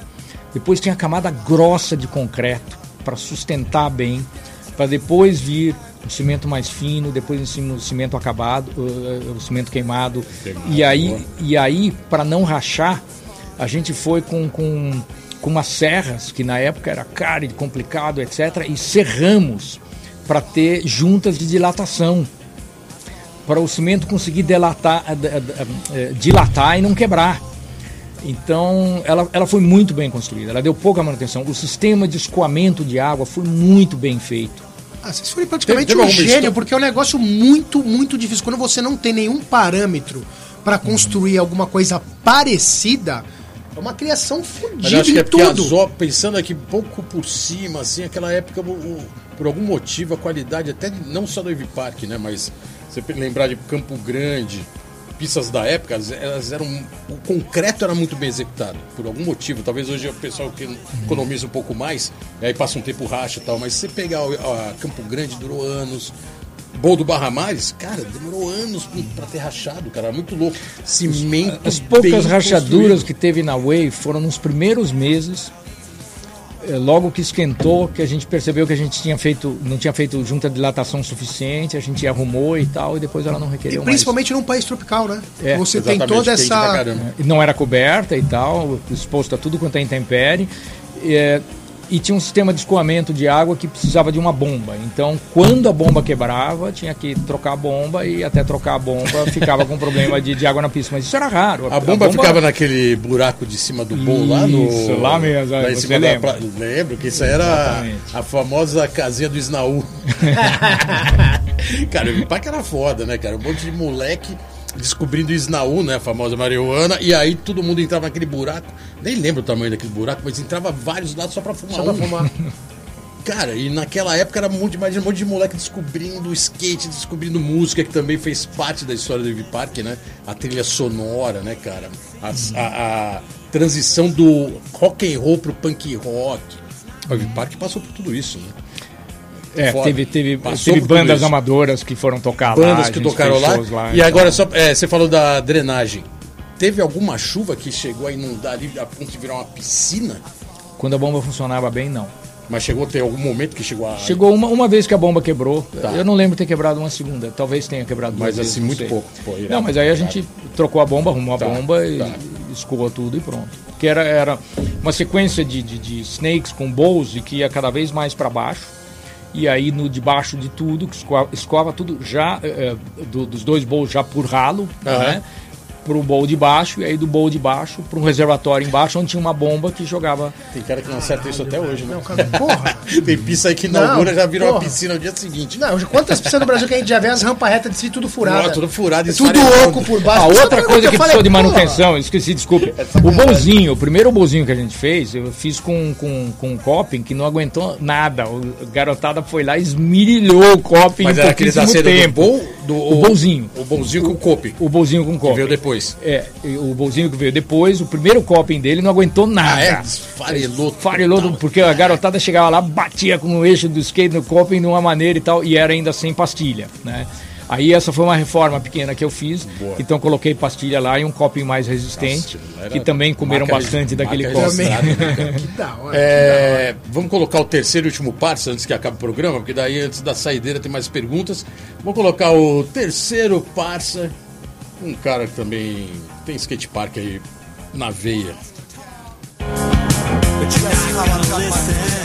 Eu sempre digo que a Wave Park foi muito importante na minha carreira e na minha vida e o quanto isso me projetou é, para poder realizar todas as coisas que eu realizei com skate. Então, é, o seu trabalho teve uma importância muito grande dentro do meu trabalho. Bom, hoje é, todos sabem que eu tenho dois skate parks, né? O Wave Park foi o, onde começou minha história e hoje eu tenho duas pistas particulares. Eu quero saber de você quais eram as maiores dificuldades que você enfrentava para manter a pista de skate como um negócio e por que é, ela caminhou para o fechamento. É, quero gostaria de entender se naquele tempo você enfrentava as mesmas dificuldades que eu enfrento hoje. Let's go skate radio, skate radio, skate radio, skate radio, skate radio. Valeu, esse foi Márcio Tanabe! Grande Márcio, abraço. Também já veio aqui no programa, tem uma história longa no skate também. E o Márcio, ele foi um dos últimos quase Wave Boys, né? Antes da pista fechar. Acho que por isso esse questionamento dele, né? Do fechamento, porque realmente é, teve aquela, su, aquele surgimento de uma nova geração, né? Que veio depois dos Wave Boys, estamos surgindo ali andando juntos. A hora que ele ia fazer e, parte e, do. É, e, e os caras estavam andando bem, ele, o Yura, mais um monte de moleque, né? Que davam bem. Que, lógico, tudo cria, né? De vocês, do Wave Park. E a hora que eles estavam começando a bombar, a pista acabou e o skate acabou, né? Então, Márcio, obrigado pela pergunta aí. E o Márcio é do skate park, né? Skate City. Pois é, o Márcio, aliás, gosto muito das pistas dele, as, as duas Skate Cities. É, a, a, de cimento, acho, acho ótimo. Quando chove, às vezes eu vou dar uma voltinha lá. Boa. e é, ele, ele, conta que ele se inspirou um pouco é, na história e, e, entendeu o que aconteceu com a Wave, por que, que, por que ela não deu certo. Acho que a Wave estava muito adiantada para o seu tempo. Né? E ela era um projeto muito grande. Era uma pista particular muito grande, num terreno grande, aluguel caro. É, e é, à medida que a onda do skate foi enfraquecendo um pouco e o pessoal começou a frequentar um pouco menos a pista e com inflação não aumentava o preço, pra, mas o aluguel aumentava. É, e, o, e o patrocinador já não entrava mais com dinheiro, ficava dependendo só do dinheiro dos ingressos, o patrocinador estava entrando em dificuldades financeiras. É, na verdade, aí teve um momento ainda que eu fiz mais uma jogada que deu uma sobrevida legal para a pista, porque chegou a vencer o contrato de aluguel e eu renovei uma vez, que foi que eu fui convencer a Coca-Cola de patrocinar. Coca-Cola também entrou na sequência, né? A Pepsi estava patrocinando o skate nos Estados Unidos. Uhum. E a Pepsi estava crescendo nos Estados Unidos, pegando todo o público jovem. Aí eu cheguei para a Coca-Cola aqui no Brasil e falei: escuta, vocês vão deixar a Pepsi vir patrocinar a pista também, pegar todo o público jovem aqui Boa, no Brasil também? Bem. Ou, ou vocês, vocês vão reagir antes? Está aqui a oportunidade, vocês podem patrocinar a pista. E aí era Wave Park Gladson e aí ficou a equipe Wave Park Gladson Coca-Cola. Nossa, a Coca-Cola patrocinou também. Equipe de peso, né? Isso deu uma sobrevida. Mas a Pepsi estava aqui com a DM Pepsi, né? Também, né? Tava, tava. Chegou Ela, até a Pepsi. Chegou, chegou. A, a, Pepsi chegou a, a patrocinar uhum. a DM. Mas a, a DM não, não tinha pista, tinha só umas é, fizeram, campinhas é, e a equipe. Fibra, né? Era uma equipe boa também, uhum. tinha gente boa, mas não eram os Wave Boys e tal. Então era uma coisa menor e eu dei a oportunidade da Coca patrocinar algo melhor ainda. Sim. Né? E, e aí. E eles bancaram. É, chegaram a botar uma grana. Eles chegaram a pôr, pôr algum dinheiro, isso deu uma sobrevida, a gente conseguiu renovar o contrato de aluguel, estava pesado e tal, conseguimos ficar mais tempo, mas aí chegou um momento que o dono do imóvel recebeu uma proposta para vender, para construir um prédio lá. E ele falou: Eu vou vender vocês têm preferência como inquilino para comprar, mas não tinha a menor condição de comprar. Era um, um terreno grande, caro. Uma área elitizada, uma entre área nós, que estava né? se elitizando, elitizando, cada vez bem, mais, é. e estava valorizando uhum. e tal. E aí é, foi, foi uma, uma lição dura que é de você é, fazer um investimento pesado em uma coisa alugada e que você pode um dia ter que perder aquele investimento. Né? É, faz parte um pouco de tudo isso, né? De imóvel, especulação imobiliária, não tem jeito, né? Não foge, né? Apesar de skate também não fugiria também, a não ser que lógico você tivesse comprado. Aí seria Aí, essa altura eu já estava dando aula de matemática financeira. Ah, é? era isso? Tava, você já estava dando eu aula? Já estava já, já estava seguindo uma outra carreira, um outro mundo, estava mais difícil conseguir patrocínio para skate e tal, quer dizer, para construir uma outra pista, para fazer uma outra coisa, etc. Eu já estava em outra onda e, e, não, não dei continuidade, que é, uma, que é uma pena também. Eu gostaria de, de ter dado continuidade. Mas você continuou aqui no Brasil? Dessa época você continuou morando aqui ou você foi para fora? Eu, eu fui depois fazer mestrado na Suíça e tal, depois estudei um, um pouco nos Estados Unidos, mas eu é, tudo é, períodos Sempre relativamente curtos. Eu fiquei baseado a maior parte do tempo no Brasil. Assim. Quando a pista fechou, eu, eu, não consigo precisar isso porque a gente ia, saía do Ibirapuera, né, fazendo freestyle, e a gente sabia que a pista já não cobrava mais. E o problema do freestyler não andar em vertical porque tinha que pagar. E o freestyler era o, era o primo pobre do skate, né? Era a galera que não tinha grana pra pagar pra andar nas pistas, então ficava fazendo freestyle. Aí de depois skate. virou street. Aí depois Nos virou street 90. também, que daí pagava menos ainda. Aí usava a rua e não pagava nem o ônibus, né? Pra ir pros picos. Dava calote. E, o... e a pista, ela, quando ela fechou, não, não sei precisar isso, fechou. Só que ela ficou um período demorando um tempo pra destruir. E nesse período a galera ficou indo direto andar com as paredes já pra baixo. E você andava de graça, com as partes iam sendo demolidas. Você lembra, você consegue colocar quanto tempo demorou até ela você falar parei e ela não existe mais? Eu não sei precisar, mas foram vários meses. Ficaram e, alguns foi meses, menos do que né? um ano. Foram vários meses, sim.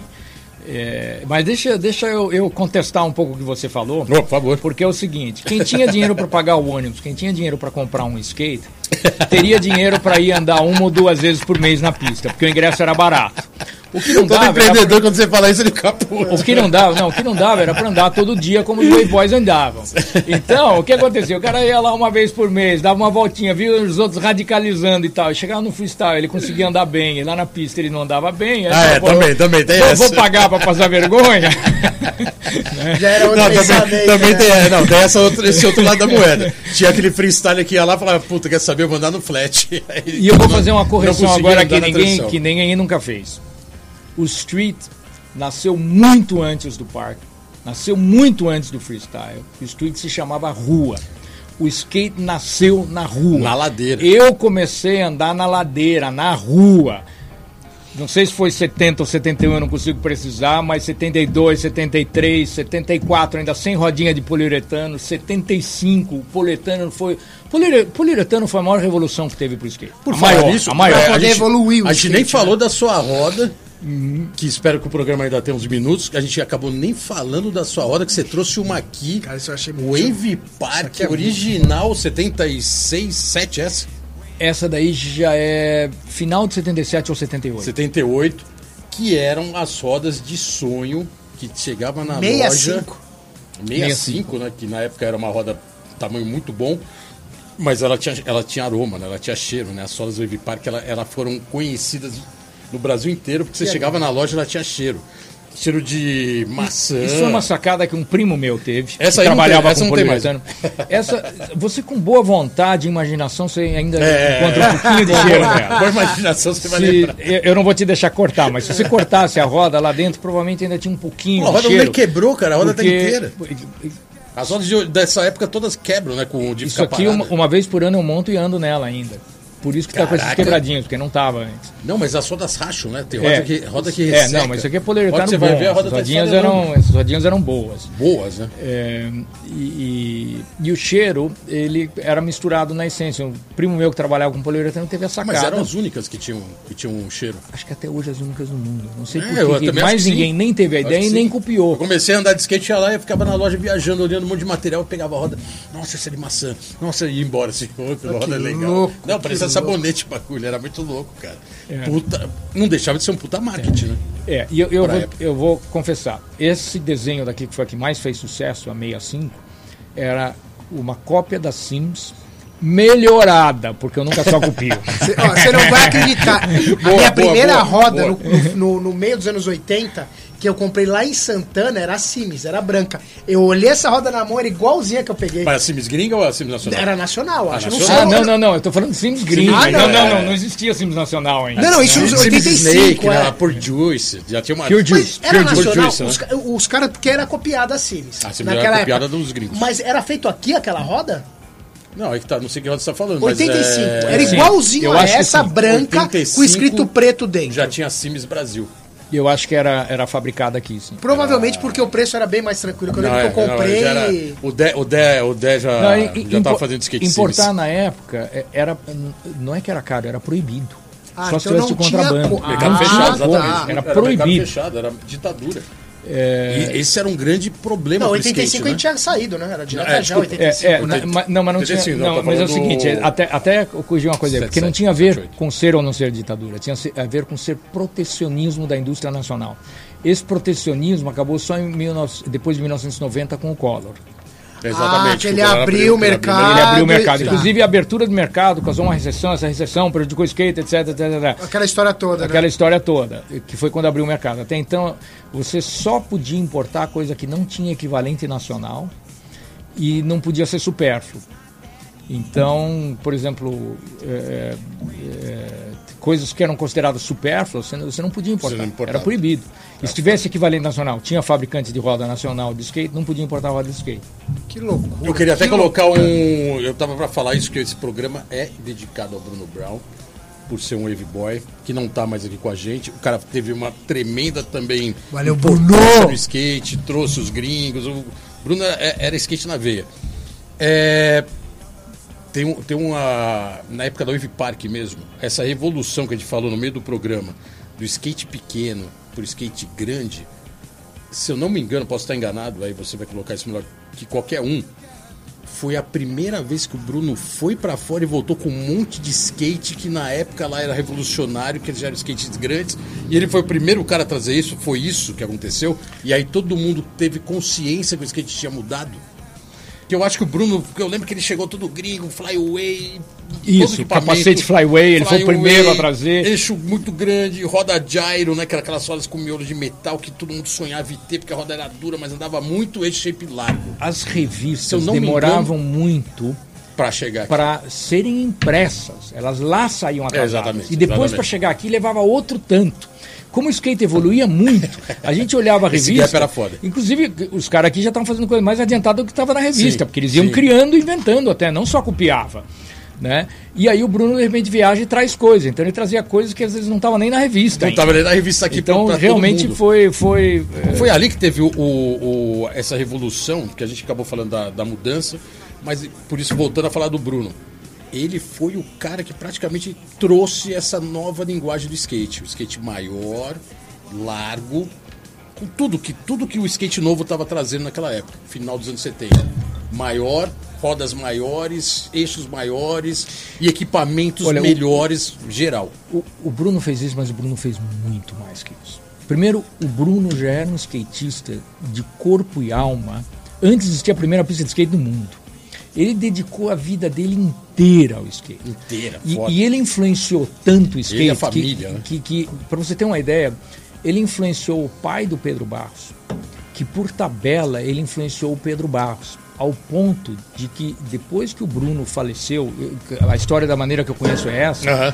é, o Pedro Barros, em homenagem ao Bruno, tatuou no coração dele o logo do Wave Boys, que é esse Exatamente logo aqui. esse Se você olhar no peito Exatamente. do Pedro Barros, tá tatuado lá, porque esse logo, que era logo dos Wave Boys da Wave Park, o Bruno Brown pediu autorização minha para ele continuar usando e usar inclusive na loja dele, com marca dele, etc. Eu autorizei. E o Bruno carregou o Wave Boys a vida inteira A vida com ele, inteira. até o fim da vida. E pelo que ele fez pelo skate, o que ele influenciou o pai do Pedro Barros e o Pedro Barros tal, em homenagem a ele, o Pedro tatuou e aí tem essa tatuagem até hoje, bem E, louco e isso, né? isso então foi parar numa medalha olímpica, né? Exatamente. Veio lá de trás dos Wave Boys Não, e o Bruno, Brown Bruno é isso teve o mesmo que você papel. colocou. Ele, ele, ele era aquele cara raiz, né? Que levou ao Wave Park a história. E, e, na verdade, a história e o, o DNA, né, cara, do skate que ele acreditava, que era esse lance alternativo, revolucionário, é, contestador. Contestador. Bruno era totalmente contestador. Totalmente, E ali não totalmente. tinha curva, não, cara. Ali era assim: não é skatista raiz, ou não tem skate na veia, ele tirava. Não era à toa que ele era o Bruno Brown. Foda, Bruno Ele foda. era o verdadeiro Bruno Brown. A gente tá acabando o programa? Tá acabando o programa. Charles, ó, quero mais que agradecer. Esse programa eu já queria ter feito há muito tempo com você. Porque essa história da Wave Park realmente é uma história muito forte no E vai precisar ter a parte 2, tem várias Não, perguntas tem que tá na ter- minha não, cabeça tem que eu precisava fazer. dois. Mano, poxa, aí não vai ter jeito, mano. E pra finalizar, a pergunta que não rolou e que acho que tem que rolar. Tem uma possibilidade do Wave Park existir uma versão ou a mesma nos dias de hoje? Olha, acho não é um- só em sonho, não só em vontade. Acho que é um sonho que muita gente tem. Eu sou um dos que sonha com isso. Eu costumo ir atrás dos sonhos e realizar. Boa. É, eu tô, tô um pouco devagar em arrumar patrocinador para isso. Se conseguisse um patrocinador que bancasse legal, o que eu faria em um terreno público, para não ter esse problema do aluguel de novo e para ter acesso e todo mundo poder andar de graça. Se um patrocinador bancar o custo da construção, aí não precisa cobrar ingresso para recuperar o investimento. Eu faria uma réplica da Wave Park idêntica e ao lado dela uma Wave Park modernizada. Boa.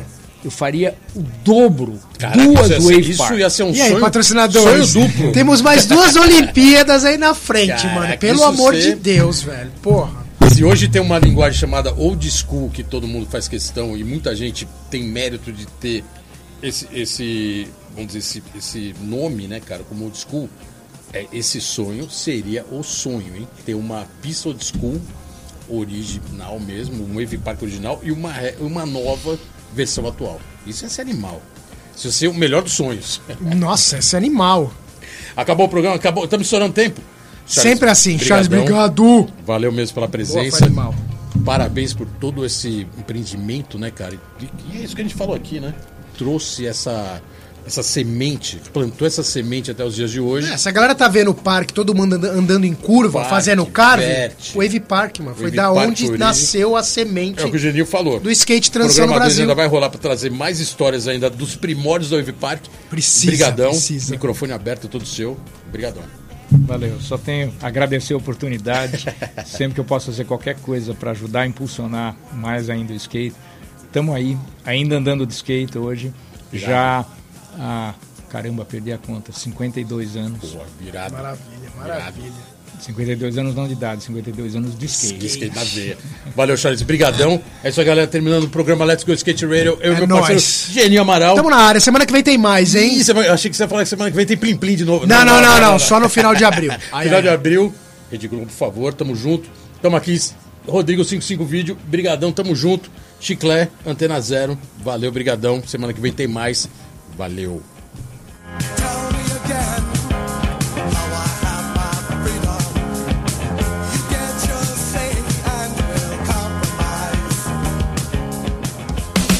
Você ouviu pela Antena Zero Let's Go Skate Radio. Produção e apresentação: Fábio Bolota e Geninho Amaral.